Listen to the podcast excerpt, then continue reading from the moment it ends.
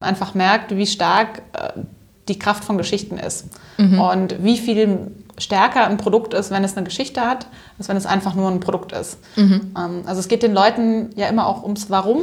Mhm. Also warum sollte ich das kaufen? Woran mhm. glaubt dieses Produkt?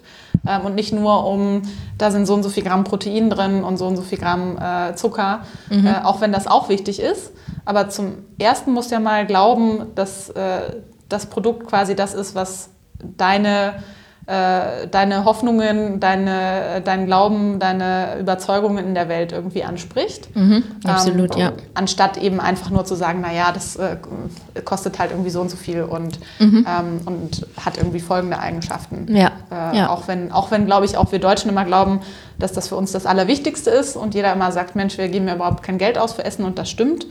Das ist auch leider bedauerlicherweise an vielen Stellen so ähm, gibt es ja trotzdem diese andere Dimension, für die einfach jeder Mensch auch ansprechbar ist. Mhm. Ähm, und das ist eben das, was wir mit Share versuchen. Willkommen im Schiff Podcast, dem Podcast für Transformation in Zeiten des Wandels.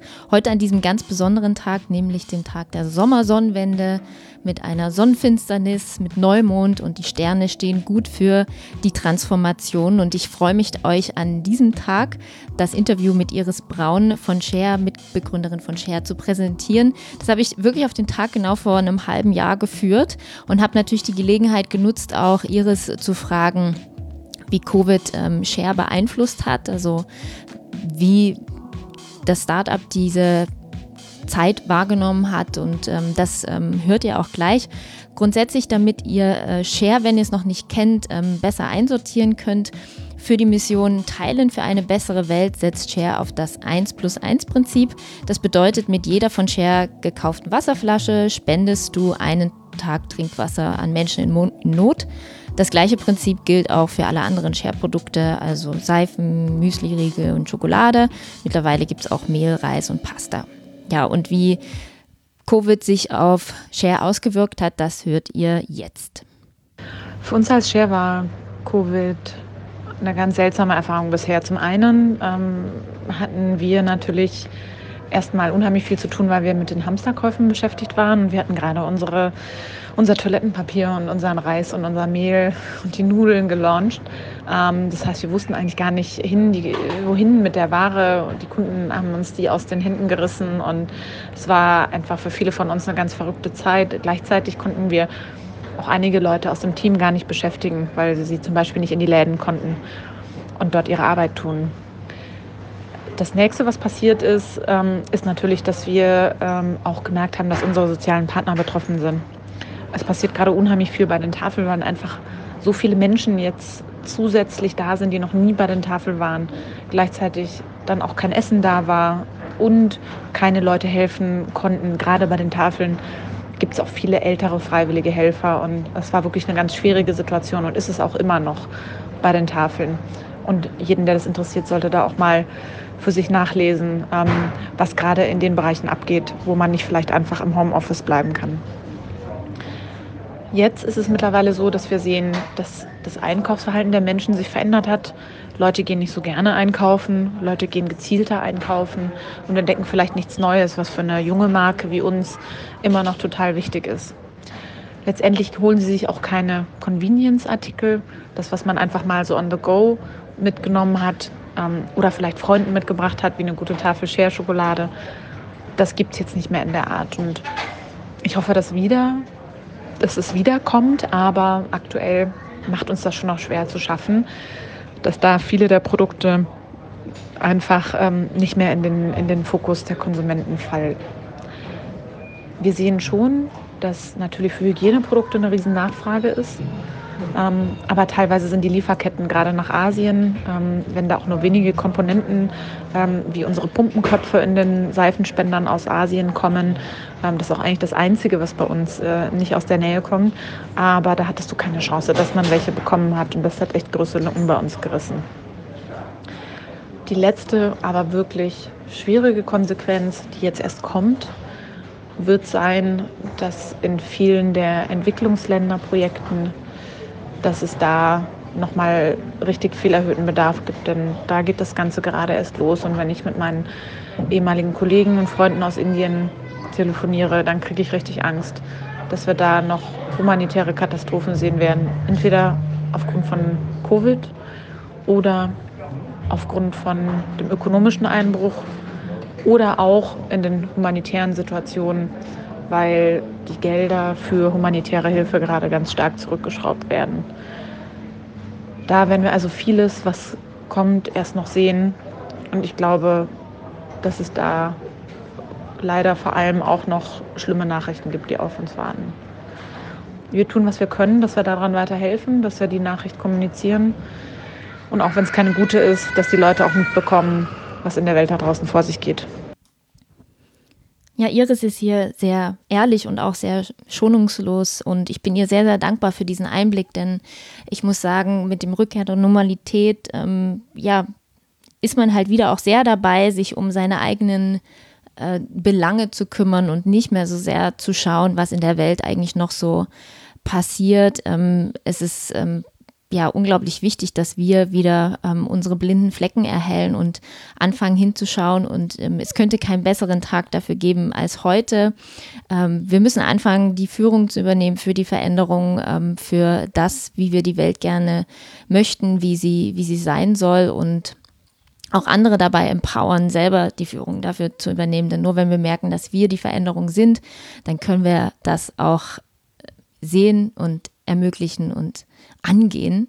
Und ähm, vor einem halben Jahr, als wir das Interview geführt haben, hat Iris mit dem Satz geendet, dass es für jeden Menschen mit einer starken Überzeugung, Neugier und Energie gerade eine wunderbare Zeit zu gründen ist. Und ähm, es lohnt sich also total, diesen Podcast zu hören und da mal reinzuhören, denn Iris verbindet einfach diese Entwicklungshilfe und äh, das Gute in die Welt zu bringen mit ihrem unternehmerischen Geist. Und ähm, das ist einfach eine Möglichkeit, das zu machen.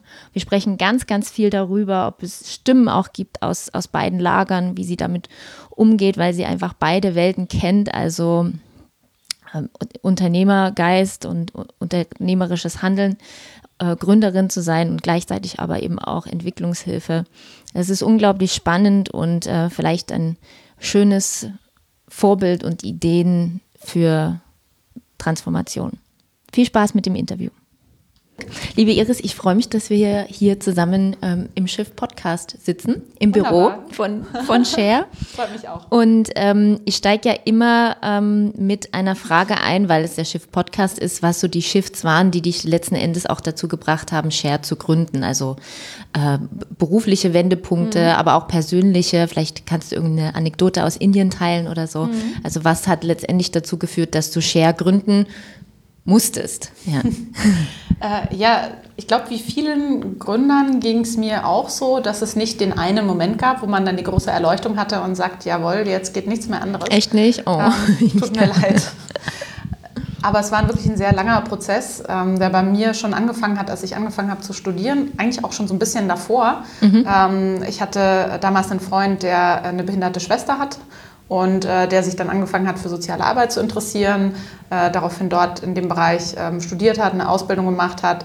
Ähm, und darüber bin ich sehr viel mit äh, Menschen aus komplett anderen Hintergründen zusammengekommen, von ähm, geistig Behinderten zu auffälligen Jugendlichen und auch zu Flüchtlingen. Mhm. Ähm, und ich habe einfach gemerkt, da gibt es irgendwie so äh, ja, eine ganze Welt ähm, von, von Menschen, Geschichten und äh, Fragestellungen, mit mhm. der ich in meinem, ganz platt gesagt, relativ behüteten, normalen Mittelstandskind-Dasein gar nicht in Kontakt gekommen bin. Mhm.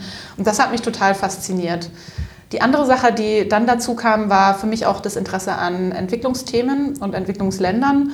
Ähm, was auch so ein bisschen daraus kam, dass ähm, auf beiden Seiten meine Großeltern ähm, so richtig klassische Kleinbauern waren. Ich bin auch total auf dem Land aufgewachsen, also so ein richtig Wo? einzelnes Haus im, im Wald.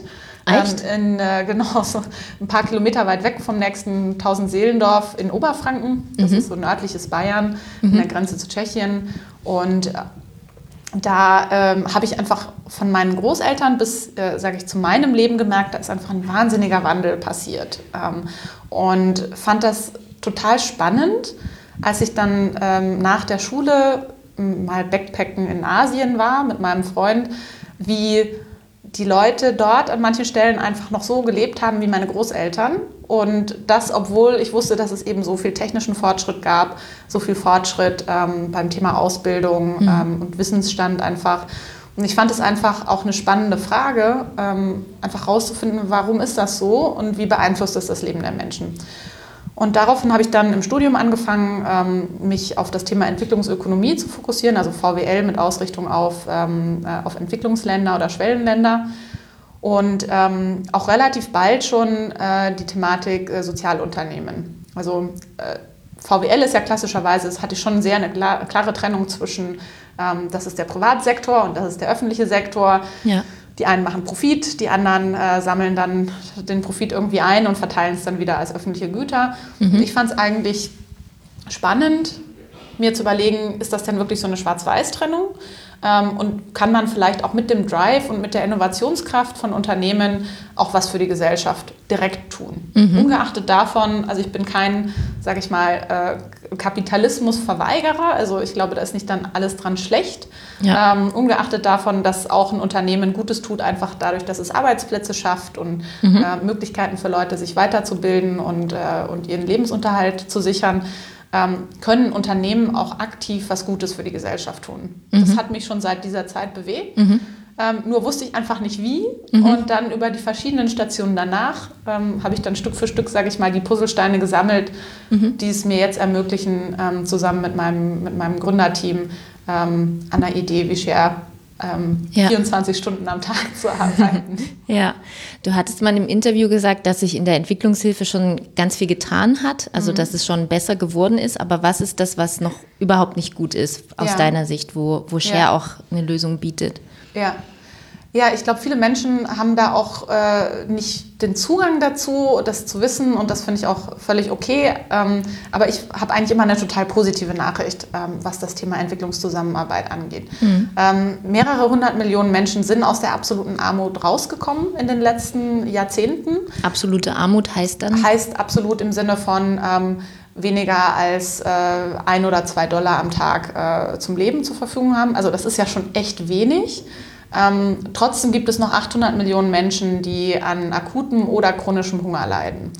Es hat sich also sehr viel getan. Es war schon mal viel schlimmer, was eigentlich, sage ich mal, den, die, die Quote an armen Menschen auf der Welt angeht. Ähm, und Entwicklungsprojekte haben auch an vielen Stellen tatsächlich Ergebnisse gebracht. Nicht alles war gut, ähm, nicht alles ist zielgerichtet, aber es gab einfach sehr viel Wissensgenerierung, was funktioniert, was funktioniert nicht. Mhm. Und viele Sachen sollten wir einfach dann umsetzen. Mhm. Ja. Ähm, und das macht auch Share. Also wir bauen auf ähm, gut erforschten, bewährten Konzepten auf. Jetzt kann man sagen, irgendwie Brunnenbau ist schon seit äh, Jahrzehnten irgendwie ein Thema und immer gibt es noch nicht genug Brunnen. Das ist wahr, aber man hat zum Beispiel, nur um das Beispiel rauszupicken, ähm, schon viel davon, äh, viel dazugelernt, wie muss man ähm, das Thema wie Infrastrukturbau allgemein, auch Straßen etc. lokal verankern, dass das auch nachhaltig passiert und nachhaltig die Sachen funktionieren und den Leuten dann einen Vorteil bringen. Mhm. Ähm, da gehört zum Beispiel dazu, dass an manchen Stellen auch ähm, kleinere Gebühren eingesammelt werden von einem Dorf, die in eine Reparaturkasse gelegt würden, mhm. dass jemand ähm, quasi dann den Brunnen verantwortet, der auch technisch ausgebildet wird, ähm, damit eben auch Reparaturen gemacht werden können. Mhm. Ähm, da gehört auch dazu, äh, dass die Leute darüber informiert werden, was eigentlich gemacht wird. Also da ist ein ganzes Paket an Maßnahmen dabei bei den modernen Projekten, die es vielleicht vor 40, 50 Jahren noch nicht gab. Mhm. Ähm, und dann, du hast mich gefragt, was ist vielleicht noch nicht, ähm, noch nicht erreicht. Dann ist es aber eben auch schon so, wir haben riesige Herausforderungen, äh, was das Thema äh, Klimawandel angeht. Das merken wir auch zum Beispiel auch bei unseren Brunnenprojekten, dass einfach jetzt Brunnen nicht mehr ausreichen, die früher Wasser gegeben haben, ähm, dass Gegenden ähm, zu einer Wüste werden, wo Leute umziehen müssen und meistens die schwächsten Mitglieder der Gesellschaft äh, Frauen, äh, Schwangere oder kleine Kinder dann eben keine Möglichkeit haben, sich ausreichend ähm, zu versorgen. Mhm. Ähm, diese Themen kommen jetzt neu auf und kommen wirklich auch stark schon auf. Und es gibt einfach immer noch ähm, eine ganze Gruppe von Regionen in der Welt, ähm, die die sich nicht wirklich weiterentwickeln, die in so einer Armutsfalle gefangen sind. Okay. Und da gibt es keine leichten Lösungen. Da wird auch Share nicht die einzige Lösung sein mit Akutprojekten ähm, für Notfälle oder eben ähm, kleineren Entwicklungsprojekten. aber da geht es wirklich darum, dass man Leuten überhaupt mal die Basis gibt, ähm, ihr eigenes Leben zu schaffen. Und dazu gehört ganz klar ähm, eine ausreichende Versorgung, ähm, nicht nur mit Kalorien, sondern auch mit Nährstoffen, ähm, sauberes Trinkwasser, ähm, ausreichende Hygiene mhm. und noch so ein paar andere Themen, an denen wir auch gerne arbeiten würden. Aber das ist einfach mal so die Basis. Mhm. es gibt einfach immer noch Regionen in der Welt, wo dieses Thema ähm, einfach extrem wichtig ist und der Staat es nicht leisten kann ähm, oder wo die Situation auch schlechter wird, eben durch solche Themen wie Klimawandel. Okay. Und an der mhm. Stelle wollen wir unterstützen. Mhm. Mhm. Vielleicht können wir noch mal ein Stück zurückgehen zu ähm, deiner Zeit bei den Vereinten Nationen. Mhm. Und, äh, und Indien. Also du hast ja gesagt, es gab nicht so einen typischen Moment, aber gab es schon was, wo also du bist jetzt Unternehmerin, ne? du bist mhm. Mitbegründerin und ja. machst all diese Dinge, ähm, warst aber auch mal irgendwie angestellt und zumindest ja. gab es diesen Wandel. Und vielleicht kannst du deine Reise da noch mal so ein bisschen beschreiben, wie es dir damit ging, wie, was hast du gelernt, was war so toll am Gründen und mhm. welcher Moment war dann, wo du auch gemerkt hast, so, ja, also das mache ich jetzt ähm, am besten eine ganze Weile oder ja. bis zum Ende meines Lebens oder wie auch immer äh, das bei dir ist. Vielleicht kannst du dazu noch ein bisschen was erzählen. Mhm. So. Ich denke mir manchmal, es gibt kaum eine Unternehmensform, die ich für mich noch nicht ausprobiert habe oder eine Arbeitsform. Ähm, also ich war ähm, einmal ähm, direkt nach dem Studium dann in einer größeren Unternehmensberatung, habe da viel Konsumgüter-Themen auch bearbeitet, was mir jetzt wieder natürlich zugutekommt, dann auch mit Share und deshalb habe ich auch das Produktthema bei uns übernommen und angenommen. Ja. das war also ein großer Konzern, auch viel international gearbeitet. Danach war ich, ähm, äh, und in der Zeit war ich auch bei der UN als Berater zum Teil, auch danach bei der Weltbank ähm, für ein, zwei Projekte. Ähm, dann habe ich ähm, in der Forschung gearbeitet, zwei Jahre in Indien. Das war, sage ich mal, bei einem äh, bei einer amerikanischen, mit einer amerikanischen Universität, da war angestellt in einem mittelständischen Forschungsunternehmen, ähm, das wirklich in indischem ähm, ja, indisch gegründet war und noch im indischen Besitz war. Mhm. Ähm, dann habe ich für kleine äh, Forschungs-Startups auch schon gearbeitet, in Ruanda ähm, in dem Fall, ähm, und da Themen zu Kinderarbeit erforscht zum Beispiel. Und habe also verschiedenste Sachen für mich ausprobiert. Ähm, ich habe mal irgendwann im äh, Wirtschaftsministerium ein längeres Praktikum gemacht. Ähm, also ich habe wirklich für mich versucht zu schauen, welche Organisationsformen sagen mir auch zu, wo glaube ich, dass ich am meisten für mich rausbringe an ähm, Themen, die mich interessieren, aber auch immer dieses Thema, wo kann ich irgendwo was beitragen. Ich glaube, viele Menschen, junge Menschen in unserer Gesellschaft ähm, fragen sich heute nicht nur, wo kann ich meinen Lebensunterhalt verdienen, sondern auch, wo kann ich ähm, den meisten Nutzen schaffen für die Gesellschaft. Ich glaube, das ist einfach ein Thema, das wächst. So, und was habe ich dann festgestellt? Ähm, letztendlich, dass der, der Drive, der in der Privatwirtschaft existiert und auch die klare Zielstellung und auch das, sage ich mal, das, äh, das Feedback, das man ja bekommt von seinen Kunden, das ist einfach sehr hilfreich, äh, um Dinge zu bewegen. Mhm. Aber die Motivation von den Menschen, die im öffentlichen Sektor oder im sozialen Sektor arbeiten, die hat mich schon auch fasziniert. Also, dass Leute einfach für ein Thema brennen und da dahinter stehen, ähm, im Zweifelsfall auch äh, in dem privaten Leben. Das mhm. fand ich schon einfach toll und das hat mir so die Überzeugung gegeben, okay, wenn ich auf jeden Fall eh den größten Teil meiner Wachenzeit in der Arbeit verbringe, dann wäre es natürlich schon mein Wunschtraum, wenn ich das auch mache mit Themen, ähm, die mich richtig interessieren, mhm. inhaltlich. Mhm. Und ähm, ja, dann war ich, äh, also inhaltlich fand ich es auch total spannend, äh, an dem Forschungsprojekt zu arbeiten. Da ging es um finanzielle Entwicklung, das war in, in Indien für zwei Jahre. Ähm, Habe aber gemerkt, ähm, dass da das Tempo so ein bisschen ähm, ja, einfach Forschung ist. Nicht? Man braucht einfach sehr viel Geduld, um zu sehen, ähm, was, ist, äh, was kommt jetzt am Ende dabei raus. Ähm, das ist auch okay und so sollte auch Forschung sein. Man sollte sehr genau arbeiten. Ähm, man braucht auch einen sehr starken Glauben darin, dass dann sich das irgendwann durchsickern wird, ähm, die Ergebnisse zu den Entscheidungsträgern ja. ähm, und zu den Menschen, die das dann umsetzen können.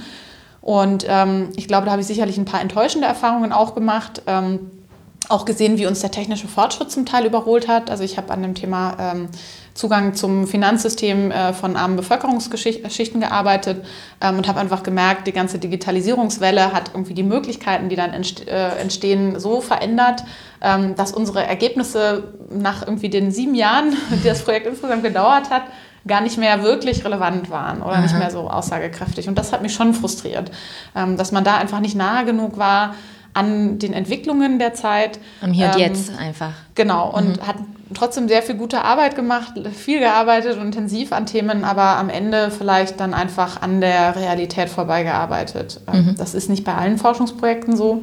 Ähm, und ich fand auch die Kollegen ähm, und, Menschen, mit denen ich da zu tun hatte, super spannend.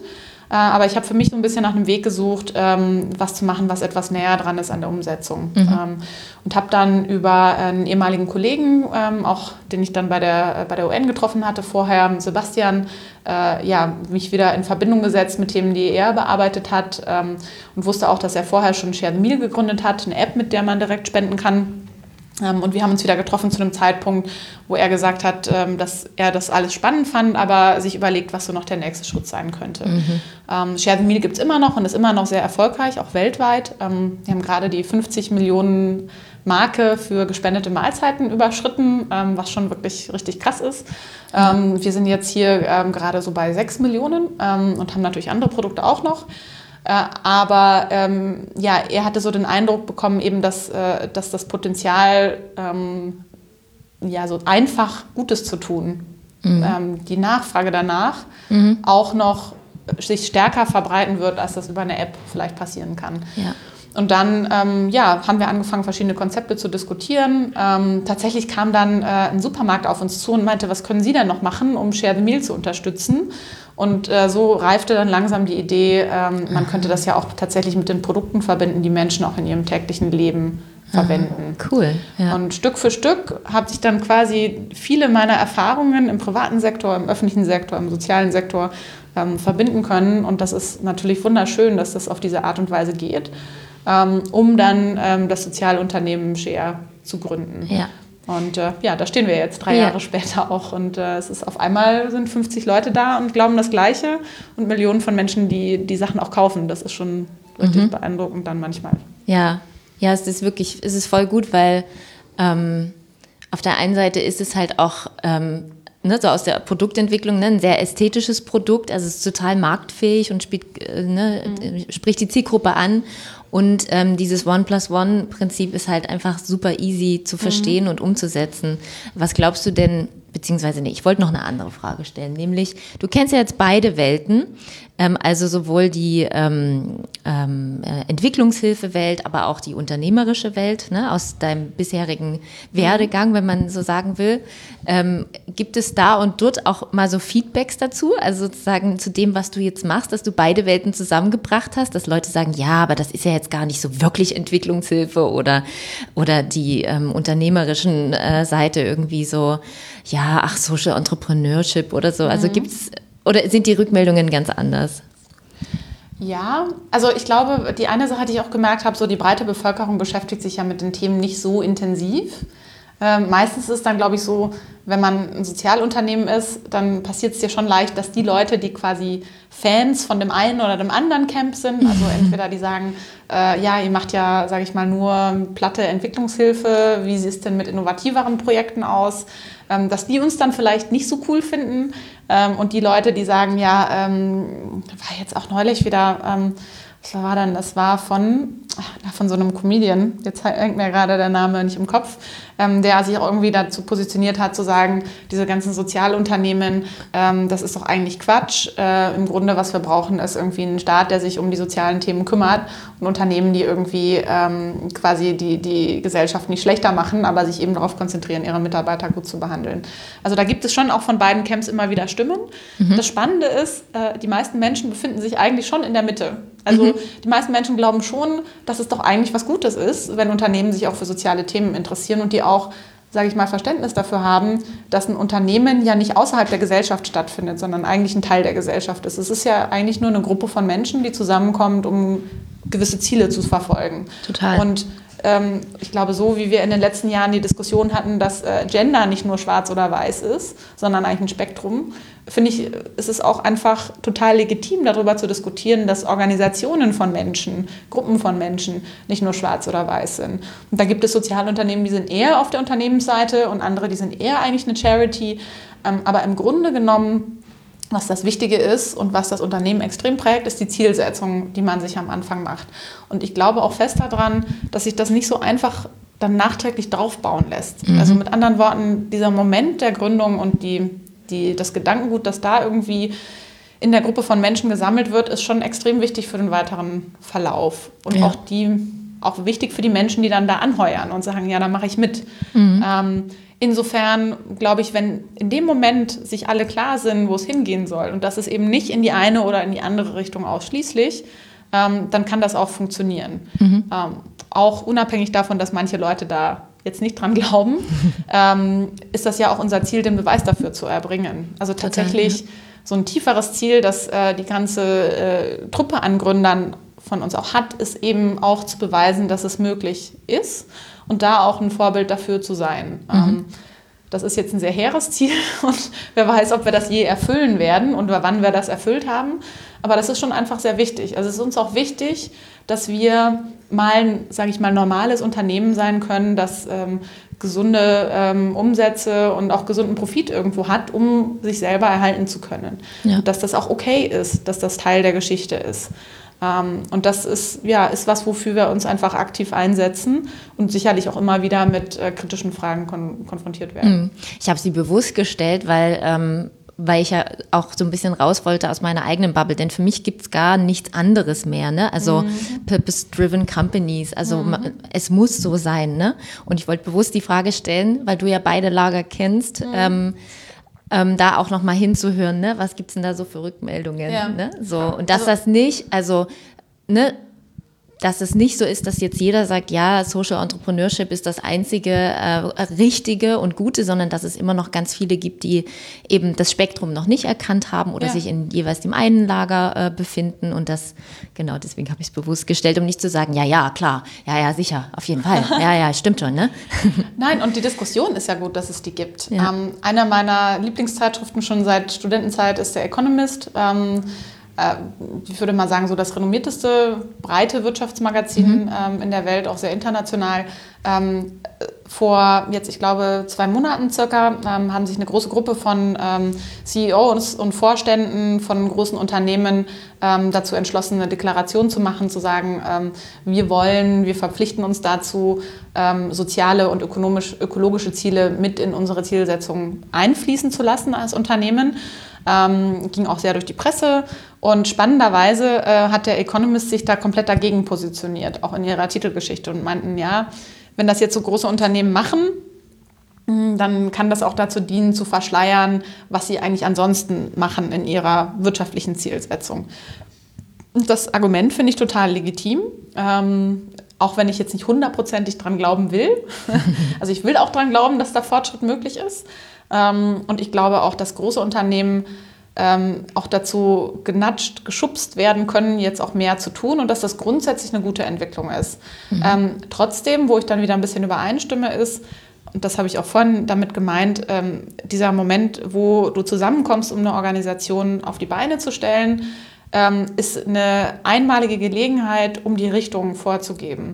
Und danach einen großen Tanker dazu zu bewegen, wo alle Leute, die auf dem Tanker mit draufstehen und äh, dort arbeiten, alle äh, quasi aufdoktriniert wird, dass sie jetzt das Mindset, für das sie vielleicht jahrelang gearbeitet haben, dann doch wieder ändern sollen, das ist ungleich schwerer. Mhm. Ähm, und ich habe großen Respekt vor Leuten, den Social Entrepreneurs, die sagen, ich gehe in ein großes Unternehmen und wandle das Unternehmen um in ein Unternehmen, das einfach sozialer ist. Ich glaube, es ist ungleich schwerer, mhm. als damit zu starten. Ja. Und ich hoffe, dass es dafür Erfolgscases gibt. Und ich suche auch immer aktiv danach. Ähm, aber ich glaube, das ist echt die Königsaufgabe, weil natürlich fragt man sich, es gibt so viele große Unternehmen, die haben so viel Macht. Ähm, wenn die sich entschließen würden, ein bisschen was zu tun, dann würde so viel dabei rumkommen. Wenn Nestlé oder äh, Procter Gamble sich entschließen würden, das zu machen, was wir machen, ähm, vielleicht gäbe es dann keinen Welthunger mehr. Dann könnten wir richtig was bewegen. Mhm. Ähm, aber ich glaube, es ist wirklich viel schwerer, dorthin zu kommen. Und mhm. vielleicht muss es dadurch kommen, dass eben ähm, so ein bisschen, das ist ja immer das Lieblingswort für, für Startups, es so ein bisschen eine Disruption gibt, wo eben Unternehmen, die mit neuen Konzepten kommen und wirklich anders aufgestellt sind, ähm, dann auch äh, ja, hoffentlich ausreichend erfolgreich werden, ähm, um da einfach äh, ein paar Firmen, die sich diese, diesen Switch nicht machen können, ähm, dann, ja, dann eben überholen an manchen Stellen. Mhm. Ähm, oder zumindest, und ich glaube, das können wir auf jeden Fall, ihnen den Anstoß zu geben, zu sagen, nee, das ist jetzt wirklich ernst gemeint, das äh, sollten wir tun ähm, und unsere Umwelt, unsere Mitmenschen wirklich ernsthaft mit in Betracht ziehen in, mhm. im wirtschaftlichen Gefüge. Ja, es gab mal eine ganz spannende Studie von Edelman, ähm, 2018, aber auch 2019, die eben herausgefunden hat, dass mehr als die Hälfte der Konsumenten sich von den CEOs den Wandel wünschen, also so wünschen, mhm. dass sie den vorantreiben ja. und dass sie ähm, der Politik eher absprechen, dass sie den Wandel vorantreibt, sondern halt sozusagen eher nochmal den Unternehmen das in die Hand gibt, dass sie das machen können, weil sie vielleicht auch schneller agieren können. Also das, was du auch gesagt ja. hast, dass halt ähm, die Forschung eben dann einfach teilweise überholt wird von dem, was im Hier und Jetzt passiert, Digitalisierung, ja. und dass Unternehmen eigentlich die Kraft hätten, Dinge voranzuschieben. Ne? Fand mhm. ich ganz spannend. Ja. ja, super spannende Frage, ob die, die Geschwindigkeit der Entwicklung so zugenommen hat, dass Regierungen nicht mehr in der Lage sind ähm, oder das politische System, so wie es aufgesetzt ist, nicht mehr in der Lage ist, da schnell genug drauf zu reagieren. Mit den vorgegebenen Wahlperioden, mit den vorgegebenen ja. Prozessen und so weiter. Mhm. Und es gibt, ja, es gibt ja keine Alternative zur Regierung. Insofern haben die relativ wenig Druck, ähm, dann auch was zu ändern, wenn eben die Wahlen alle vier, sechs Jahre teilweise sind. Äh, mhm das ist, ist eine total spannende Frage. Also mhm. frage ich mich auch oft dann, das sind so die Stammtischgespräche von meinen Freunden, ähm, die auch sehr oft politisch engagiert sind und sie sagen, sie würden gerne was machen, aber wie kommt man eigentlich in dieses politische System irgendwie rein, ohne dass man jetzt 15 Jahre lang irgendwie Pizza essen mit dem Ortsverein jede Woche macht? Ähm, wie bringt man da eigentlich diese Geschwindigkeit rein, die, äh, die in der Technologie jetzt äh, ja vor... Mhm teilweise uns vorgegeben wird und mhm. wo wir uns auch nicht wirklich letztendlich verweigern können für manche Dinge. Ähm, und viele sagen dann halt nun gut, ähm, irgendwie dann vielleicht doch über den Unternehmensweg, weil ähm, man schafft es irgendwie nicht in dieses äh, Konstrukt der Politik dann irgendwo, mhm. ja, sich irgendwo einzubringen mhm. mit frischen Ideen. Mhm. Ja, kann, also genau, finde ich auch, dass da jeder sein sein Tool. Für mich wäre Politik jetzt auch keine Option, aber ich finde es toll, wenn es Leute machen und ne, so bewundernswert und ist sich, also wer sich da so dedicaten kann, super. Ja. Ich wäre auch eher auf der Unternehmerseite, weil es überhaupt nichts, ähm, ich, wir leben in einer sozialen Marktwirtschaft, es spricht überhaupt nichts dagegen, da noch neue Modelle wie Share, wie andere zu finden und zu zeigen, dass es eben auch anders geht. Ja. Aber so. auch da, sage ich mal, haben ja Unternehmen und Startups jetzt so ein bisschen versuchen, da auch eine, einen Schritt zu machen. Ähm, eine Freundin von mir ähm, gründet gerade ein äh, Politics First, was so eine Art Entrepreneur First für ähm, Politikinteressierte sein soll, wo eben genau diese Diskussion auch ähm, ja, unterstützt wird von der Privatwirtschaft ähm, wo kann man sich denn einbringen, um mhm. Themen voranzubringen. Ja, ja. Und Themen, die eben halt nun mal Themen für den öffentlichen Sektor sind, äh, wie zum Beispiel Infrastruktur oder ähm, Versorgung von sozial schwachen Gruppen. Äh, ja, wie, wie kann man da ähm, einen Beitrag machen? Ist es über die klassische Politik? Ist es über, ähm, über ähm, soziale ähm, Einrichtungen? Ist es über Stiftungen? Ähm, ja, das, das, also das Thema, auch da tut sich was. Und ich, ich glaube, diese Idee, dass ähm, Startups relevante Themen schneller in die Diskussion bringen und da auch die bestehenden Unternehmen, Einrichtungen, Organisationen ganz allgemein ja, als einen Anstoß geben können oder auch Partnerschaften bilden können. Mhm. Den finde ich total spannend. Mhm. Äh, und ich merke auch, dass ja schon große Unternehmen ähm, wie unsere Handelspartner, mit denen wir zusammenarbeiten, äh, Rewe und DM, dass die auch Interesse daran haben, ähm, mit Startups zusammenzuarbeiten, um Innovationen mit anzustoßen. Ähm, und zum Beispiel auch die Wasserflasche, ähm, die wir als erste in Deutschland 100% aus recyceltem Material gemacht mhm. haben, 100% aus Altplastik. Das hat große Diskussionen hervorgerufen. Also da habe ich auch gemerkt, wie die Industrie so ein bisschen dann auf einmal auf uns geschaut hat, den Austausch gesucht hat, mhm. wissen wollte, wie das geht, was total bizarr ist. Also ich bin irgendwie seit einem Jahr in, dieser, in diesem äh, Raum gewesen und wurde dann auf einmal gefragt, ja, wie geht das denn und was kann man da machen und was sind da deine Erfahrungen von Leuten, die das irgendwie jahrzehntelang machen. Das war schon sehr spannend ähm, und, glaube ich, mit vielen guten Intentionen hinterlegt äh, in den meisten Fällen und insofern ähm, super produktiv. Ja, also ich finde es super, dass du es ansprichst, weil es wäre nämlich eine meiner nächsten Fragen gewesen, was so für Dinge gewesen sind, die du gelernt hast. Und ich wollte eben auch diese, diese Plastikdiskussion ansprechen, weil das hatte ich damals mhm. kurz nach der also nachdem das so durch die Decke ging äh, mit Share, schon wahrgenommen, dass halt viele das kritisiert haben. So, hey, wollt die Welt besser machen, aber ja. ähm, ne, macht halt äh, Plastikflaschen. Und dann kam der Shift zu, dass das aus recycelten ja. äh, Rohstoffen gemacht wird, genau. Ähm, also super interessant, dass dann auch so nachgefragt wird, ne? Also dass man sogar mit sowas dann, also man selber geht einmal die Heldenreise durch, den Leidensweg, findet eine Lösung und stellt sie dann halt den anderen zur Verfügung. Ähm, aber was waren noch so für Sachen in den drei Jahren jetzt, die du gelernt hast, äh, die ähm, auch Dinge, die schön waren zu lernen, aber auch Dinge, die vielleicht unangenehm, zu unangenehm waren zu lernen, also wo du so Widerstände mhm. hattest, wo du so gemerkt hast, boah, das Thema jetzt, das ist echt neu für mich. Mhm. Ja gelernt insgesamt natürlich unheimlich viel. Also schon alleine äh, die ganze Welt der, der Produktion und was da dahinter steckt und mhm. ähm, wie kompliziert auch Lieferketten sind. Und das auch wirklich live zu erleben. Ähm, und das macht natürlich auch das ganze Thema äh, Tracking und Tracing, das sich viele Konsumenten so sehr wünschen, einfach ähm, extrem kompliziert. Ähm, mhm. Und trotzdem auch zu wissen jetzt nach meiner Erfahrung, dass das schon durchaus seinen Sinn und Platz hat, dass es eben diese aufgeteilten Lieferketten gibt. Mhm. Ähm, also die Idee ist ja immer sehr schön, jetzt nur dieses Beispiel mit, dem, äh, mit der Lieferkette rausgepickt. Die Idee ist immer sehr schön, dass ich genau sagen kann, irgendwie äh, meine Kaffeebohne kommt genau von dieser Plantage und ähm, ich weiß genau, wie da die Leute behandelt werden, wer das dann transportiert, wo das dann ankommt und so weiter.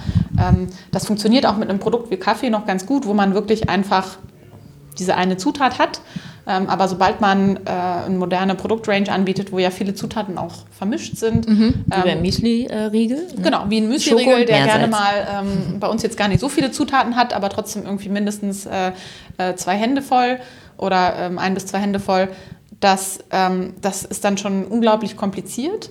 Ähm, aber unser System funktioniert auch dadurch relativ effizient einfach, dass man sagt, ich schippe jetzt Sachen nicht ähm, immer in einzel äh, kleinen Lieferungen von einer Farm irgendwie dann bis zu unserem Verarbeiter, ähm, sondern es wird da auch, sage ich, eine gewisse Qualitätskontrolle gemacht und es werden irgendwie Mengen zusammengeworfen, damit man irgendwie über das ganze Jahr hinweg auch eine äh, Versorgungssicherheit hat. Mhm. Und dann kommt das eben nicht von einer Farm, sondern kommt das eben von vielen verschiedenen Orten. Und das ist an sich aber auch gar nicht schlimm. Also das ist ein Baustein, der es uns ermöglicht, ähm, äh, unnötige Lieferwege zu vermeiden. Äh, das ist ein Baustein, der es uns ermöglicht, eben eine gleichmäßige Qualität und Versorgungssicherheit zu haben, ähm, was ja alles Dinge sind, die wir haben wollen. Und es bedeutet auch nicht gleichzeitig, dass Leute irgendwo ausgenommen werden in der Lieferkette. Aber es ist einfach eine sehr komplizierte Thematik. Äh, und ja, da mal so ein bisschen dahinter zu schauen und zu verstehen, wie das alles aufgebaut ist, das fand ich sehr, sehr spannend. Und zum Teil auch ein bisschen frustrierend, weil ich mir auch am Anfang dachte, naja, dann ähm, rufe ich halt irgendwie die, die Bauernkooperative in Gambia an. Das habe ich auch tatsächlich gemacht irgendwann mit einem Kontakt über die Weltbank. Ähm, habe gesagt, ja, könnt ihr uns denn irgendwie ganz äh, tolle Erdnüsse liefern für unsere Riegel ähm, und uns dann garantieren, wo die herkommen und so. Dann meinten die, ja, können wir machen, aber dann brauchen wir mindestens immer einen Container, damit sich das überhaupt lohnt, den irgendwie nach Europa zu schiffen und folgende Zertifizierungen. Und ein Container hat irgendwie äh, 20 Tonnen Erdnüsse drin. Und dann meinte ich schon so, ja gut, dann äh, müssen wir vielleicht noch mal in ein paar Jahren sprechen, wenn wir dann groß genug sind. Ähm, das war auf jeden Fall sehr, sehr spannend. Ich glaube, ähm, eine auch ein bisschen frustrierende Erfahrung schließt sich an das an, was wir auch vorher hatten. Ähm, die, die Reaktionen der Konsumenten sowohl auf die sozialen Themen als auch auf die ökologischen. Ähm, ich hatte ich fand die Idee und finde sie immer noch total toll, dass wir Leuten wirklich sagen, wir können euch sagen, was am Ende dabei rauskommt. Und wir machen wir stellen für euch sicher, dass für jeden Riegel eine Mahlzeit geliefert wird, für jede Tafel Schokolade, für jede Flasche Wasser ähm, wird ein sauberes, tagsauberes Trinkwasser zur Verfügung gestellt. Und ihr könnt nachschauen, wo. Und ihr müsst nur irgendwie diesen Code abscannen und dann seht ihr das alles und ihr versteht das alles. Und wie toll ist das denn? Mhm. Und es interessiert halt echt nicht so viele Konsumenten. Aha. Also das sind ein paar Prozent, die super engagiert sind. Und der Rest, glaube ich, ähm, denkt sich so, naja, ist ja irgendwie ganz nett. Und ich glaube, äh, das ist äh, eine eine wichtige Lernerfahrung, ja. ähm, dass äh, ja, Leute nicht so im Detail interessiert sind. Äh, also ihr seht dann, wie viele Leute wirklich den Code scannen. Ja, klar. Genau. Und das genau. sind, dann sind wir da im das genau, das ist so ein irgendwie nö, so mittlerer, mittlerer, mittlerer, einstelliger Bereich, würde ich sagen. Mhm. Gut, ich meine, wenn man das dann mal gemacht hat, macht man es vielleicht auch nicht zehnmal hintereinander, manche schon. Ähm, Und ähm, ich dachte mir so, was, wie cool ist das denn? Das müssen noch irgendwie die ganze Zeit Leute machen. Ähm, aber ich verstehe natürlich auch, dass äh, unglaublich viele Themen schreien in unserer Umwelt und sagen, ich brauche hier Aufmerksamkeit und dass das eben so ein winziges Thema ist, das halt jetzt mich interessiert. Mhm. Ähm, und ähm, es aber schon auch ankommt einfach und Leute dann das Vertrauen haben, wenn sie das machen könnten, dann ist ihnen das genug. Also mhm. auch wieder irgendwie okay. Ja. ja. Aber ich denke mir immer so, fragt doch mich, fragt doch mehr nach. Äh, ich will euch was dazu erzählen. Ähm, da muss man einfach so ein bisschen Reality-Check machen. Die zweite Sache ist aber schon, ähm, das Thema Plastik hast du im Speziellen angesprochen. Ähm, die Aufmerksamkeit der Öffentlichkeit ist immer, muss irgendwie in einem Satz äh, ein Thema zusammenfassen können, sonst ähm, sage ich mal, kommt es nicht an. Aha. Und der Satz aktuell in der Öffentlichkeit ist, Plastik ist schlecht. Und das ist eigentlich sehr schade, weil viele Dinge werden durch diesen Werkstoff ermöglicht, die vorher nicht möglich waren. Es kann ein unglaublich ressourcenschonender Werkstoff sein. Wir haben tolle Schutzeigenschaften. Viele Dinge wären ohne Plastik in unserer modernen Welt nicht möglich gewesen. Mhm. Dass das nicht richtig verwendet und nicht wiederverwendet wird, das ist ein Riesenproblem. Und das will ich auch nicht kleinreden. Nur was ich auf gar keinen Fall will und was ich jetzt so ein bisschen sehe, ist, dass durch dieses Plastik ist schlecht, äh, wir teilweise Rückschritte machen. Und zum Beispiel ähm, Plastiktüten jetzt in Deutschland verboten werden ähm, und dann ersetzt werden durch ressourcenaufwendigere Papiertüten, die dann auch nur einmal verwendet werden und dann eigentlich größeren Schaden anrichten, ähm, als dass sie Gutes tun. Genauso auch mit unseren Verpackungen an manchen Stellen. Ähm, da, ja, ist manchmal einfach, ist zwar sehr viel Emotion dabei, aber gar nicht so viel Interesse, sich wirklich zu informieren. Gerade wenn es ein so komplexes Thema ist, ähm, wie zum Beispiel Abfallrecycling oder ähm, Verpackungsverwertung. Ähm, und ich hoffe einfach oder hatte gehofft, dass da unsere Gesetzgeber eben die sind, die gut informiert sind und dann sinnvolle Gesetzgebung dazu machen werden, dass einfach die Verpackung, die am ökologischen ist, dann auch die ist, die am preisgünstigsten ist. Und in der Richtung sehe ich leider auch nicht so viel. Und das macht mir wirklich Sorgen, dass wir an eine Stelle kommen, wo wir quasi, um ähm, einen scheinbaren Fortschritt zu machen, ähm, dann einfach Rückschritte in Kauf nehmen. Mhm. Und dass da viele Firmen auch draufspringen äh, macht mir auch wirklich Sorgen. Weil ich kann jetzt natürlich alle Verpackungen irgendwie mit Papier beschichten, dann kann man sie gar nicht mehr recyceln, sie sehen aber ökologisch aus. Ähm, und am Ende gewinnt äh, dann eigentlich also niemand dabei. Mhm. Ähm, und das, äh, ja, das ist so ein bisschen, bisschen frustrierend an der ganzen Diskussion um das Plastik. Äh, und auch da habe ich gemerkt, letztendlich die Menschen, Firmen, Organisationen, die es schaffen, komplexe Themen auf einfache Sätze zu bringen, die gewinnen damit in der Öffentlichkeit. Und das passiert ja auch gerade in der Politik. Ob mhm. dann das die richtige Lösung ist oder die, sag ich mal, die durchdachte, ähm, das, das kommt einfach nicht durch. Mhm. Das ist auch die Negativseite von Geschichten erzählen. Mhm. Die, die die besseren Geschichten erzählen, haben damit mehr Erfolg, egal ob es dann inhaltlich richtig ist mhm. oder wirklich durchdacht oder nicht. Und da mhm. muss man wirklich. Also es wird versucht, die Komplexität rauszunehmen, was ja für den Konsumenten wieder angenehm ist, ja. weil umso einfacher und, und unkomplexer, umso besser. Ähm, aber es nimmt trotzdem nicht die Komplexität aus dem Thema. Genau. Und also die Thema Leute, die einfach die besseren Geschichtenerzähler sind, mhm. gewinnen. Und gewinnen gerade in einer Welt, wo äh, das Tempo der Kommunikation immer höher wird. Mhm. Ja, und das kann mhm. man sicherlich auch an sich selber so ein bisschen beobachten. Sachen, die irgendwie längere Blockabsätze von Info sind, die liest man dann schon eigentlich gar nicht mehr. Ist dann auch zu anstrengend. Ähm, aber das hat eben an vielen Stellen so eine Radikalisierung ähm, zur Folge, die mir schon echt Sorgen macht mhm. und die wir eben auch so ein bisschen in dieser Plastikdiskussion jetzt mit Share erlebt haben. Mhm. Ähm, sucht ihr weiter nach irgendwie Alternativen oder wie, wie geht ihr das Thema dann für euch an? Also ja. Ja, total. Also äh, auch sehr witzig für mich persönlich. Äh, mein Freund ist Polymerchemiker vom mhm. Hintergrund, hat darauf promoviert. Und Ihr vorsteht einen Abend in der Küche, äh, neuen zusammen. Kein, kein Scherz. Also wir haben extrem viel Unterhaltungen und immer, wenn ich was Neues höre, ja. dann äh, schleppe ich das an und versuche dann von ihm rauszufinden, äh, inwieweit das jetzt wissenschaftlich irgendwie Sinn macht. Und wir schieben uns irgendwelche Paper hin und her, die ich Aha. meistens nur halb verstehe ähm, das, weil es auch gar nicht mein Fachgebiet ist. Aber tatsächlich habe ich da persönlich viel gelernt und finde das auch einfach sehr, sehr spannend, dieses extrem komplexe Thema ähm, zu verstehen und eben tatsächlich herauszufinden, okay, äh, was wäre denn jetzt unsere beste Verpackung, was wäre unser bester Entsorgungsweg? Ähm, und da auch so ein bisschen undogmatisch vorzugehen, vor allem was auch das Thema Biokunststoffe angeht, gegenüber ähm, anderen Werkstoffen, gegenüber äh, Plastikalternativen ähm, und wirklich auch so eine Art Ökobilanzdenken zu haben, ähm, weil ich glaube, irgendjemand sollte es tun. Und es scheint mir so, als ob das die Politik nicht tut und auch die Verbraucher nicht tun können, weil es ist wirklich ein extrem komplexes Thema. Ähm, insofern versuche ich, das echt richtig ernsthaft rauszufinden, mit vielen Unternehmen zu reden, mit vielen Innovationstreibern zu reden ähm, und dann einfach ja, für uns auf eine Lösung zu kommen, die wir dann auch mit breiter Brust kommunizieren können. Mhm. Und das, äh, das passiert die ganze Zeit im Hintergrund und ist was, was äh, hier auch über unseren Slack-Kanal äh, immer geteilt wird, wenn jemand irgendwo eine neue ähm, Nachricht sieht über einen neuen Ansatz. Mhm. Ähm, und das macht richtig viel Spaß und ist super spannend und ich hoffe natürlich, dass wir auch für Share ähm, dann auch eine nächste Generation an Verpackungsmöglichkeiten rausbringen, ähm, die dann auch das Learning daraus zieht und mhm. wir wirklich sagen können, nee, ähm, äh, das, damit haben wir uns beschäftigt und da stehen wir dahinter. Und wenn das nicht jeder Konsument versteht, ist das in Ordnung, aber dann versuchen wir die Botschaft so lange zu wiederholen, bis es zumindest einige verstanden haben. Mhm. Ja. Und wenn wir falsch liegen und dass jemand das äh, nachweisen kann, dann machen wir eben was anderes. Ähm, ja. Also das, ich glaube auch, die Zeit ist auch vorbei, wo große Unternehmen sich darauf verlassen sollten, dass sie irgendwie einfach den Konsumenten sagen, das ist die Lösung und niemand fechtet das an.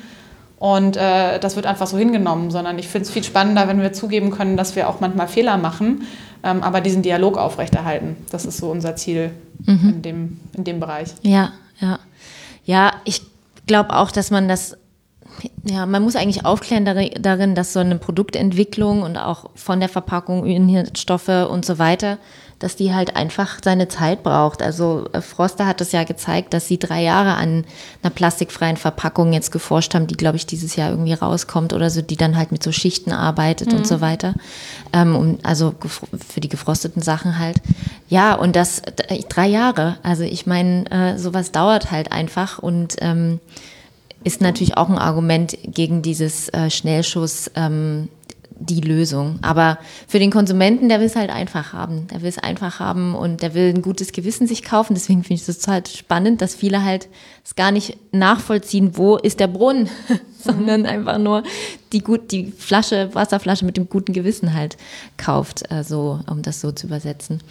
Ja, ähm, lass uns noch mal ein bisschen über äh, äh, sozusagen das, das Gründen und das Schöne am Gründen und was du an, anderen mitgeben äh, würdest, äh, reden? Also was waren wirklich so für dich in drei Jahren so die, die Highlights, so Dinge, die du für dich gefeiert hast, aber auch für dich, für euch als Team, mhm. ähm, woran du dich erinnerst und ähm, genau, die dich sozusagen täglich motivieren?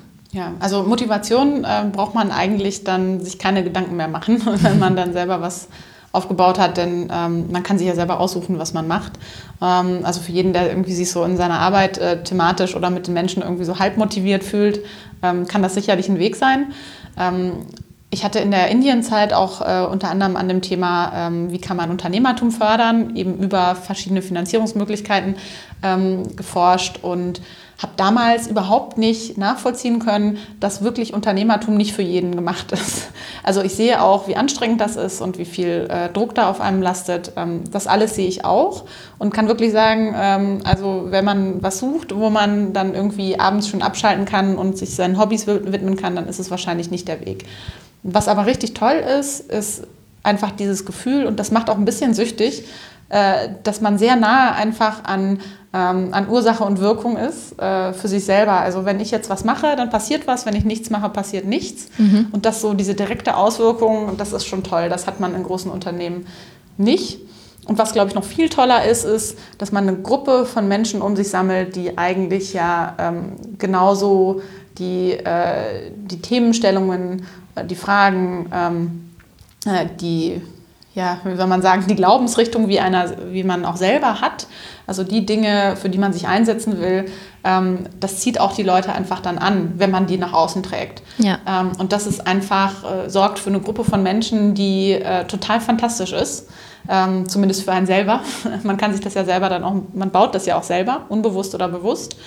Ähm, und äh, ja, für eine ganz besondere Unternehmenskultur dann auch, vor allem bei sozialen Startups, weil wir einfach auch keine Angst davor haben, über emotionale Themen zu reden äh, die uns alle beschäftigen und bewegen. Und das bringt einfach ein zusätzliches Element in den Arbeitsalltag, ähm, das nicht da ist, wenn alle nur da sind, um halt Geld zu verdienen. Mhm. Ähm, und das ist richtig, richtig toll.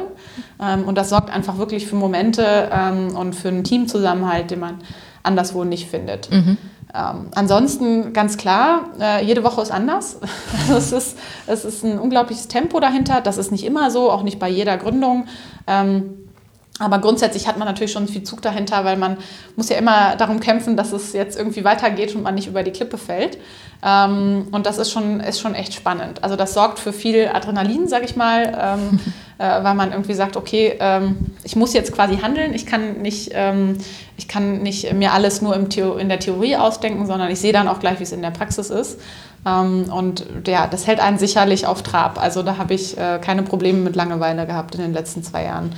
Und ansonsten, ich glaube, für jeden, der ähm, eine starke Überzeugung hat, ähm, die er einfach in der Realität sehen will, ist es natürlich aktuell eine wunderbare Zeit, weil es gibt genug, ähm, es gibt genug Förderungen, Ansatzpunkte, Netzwerke. Ähm, man kann sich wirklich ausprobieren in einer Art, wie es vorher nicht möglich war, vor einigen Jahren noch. Ähm, und da einfach auch zu testen, ist das was, was äh, sich in der Breite und in der Realität verwirklichen lässt oder nicht. Mhm.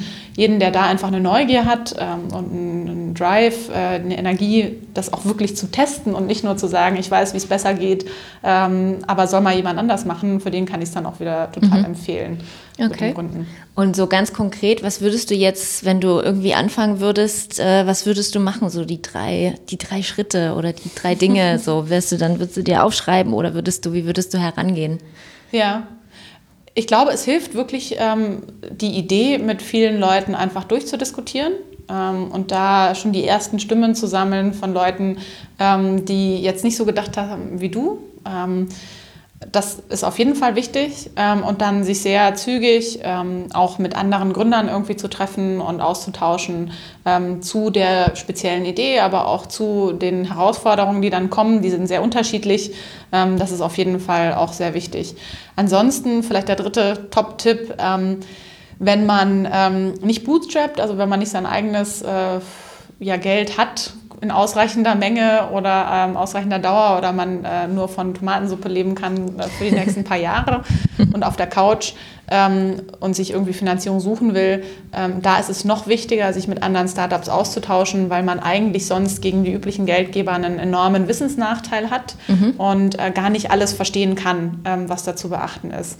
Und sich da einen Mentor zu suchen, der durch diese Phase schon mal durchgegangen ist, ist an der Stelle extrem wichtig, weil man sonst nachher, wenn man ähm, sage ich mal, schon große Teile seiner Firma irgendwo äh, verkauft hat, um an Ressourcen zu kommen, seiner Idee äh, verkauft hat, dann ist es ähm, einfach nicht mehr möglich, den Freiraum zu haben, der es einen ermöglicht, dann auch wirklich ähm, die Vision so zu verwirklichen, wie man das will. Also mhm. da gibt es leider viele traurige Beispiele von Leuten mit tollen Ideen und unglaublich viel Energie, die dann da, sage ich mal, sehr naiv rangegangen sind und dann festgestellt haben, äh, eigentlich mit äh, ein bisschen mehr ein bisschen mehr Coaching, ähm, hätte man da vielleicht ein, mhm. ein, viel besseres Ergebnis erzielen können, ähm, was die, das Thema ähm, Finanzierung oder Invest Investoren angeht. Mhm. Für alles das gibt es aber mittlerweile großartige Netzwerke und die man, glaube ich, auch mittlerweile ergoogeln kann oder sich durchfragen kann. Und wenn man in Berlin ist, äh, dann kommt man da natürlich auch relativ schnell weiter. Ich habe großen Respekt vor den Leuten, die irgendwo auf dem Land sitzen und gar niemanden haben, mit dem sie sprechen können.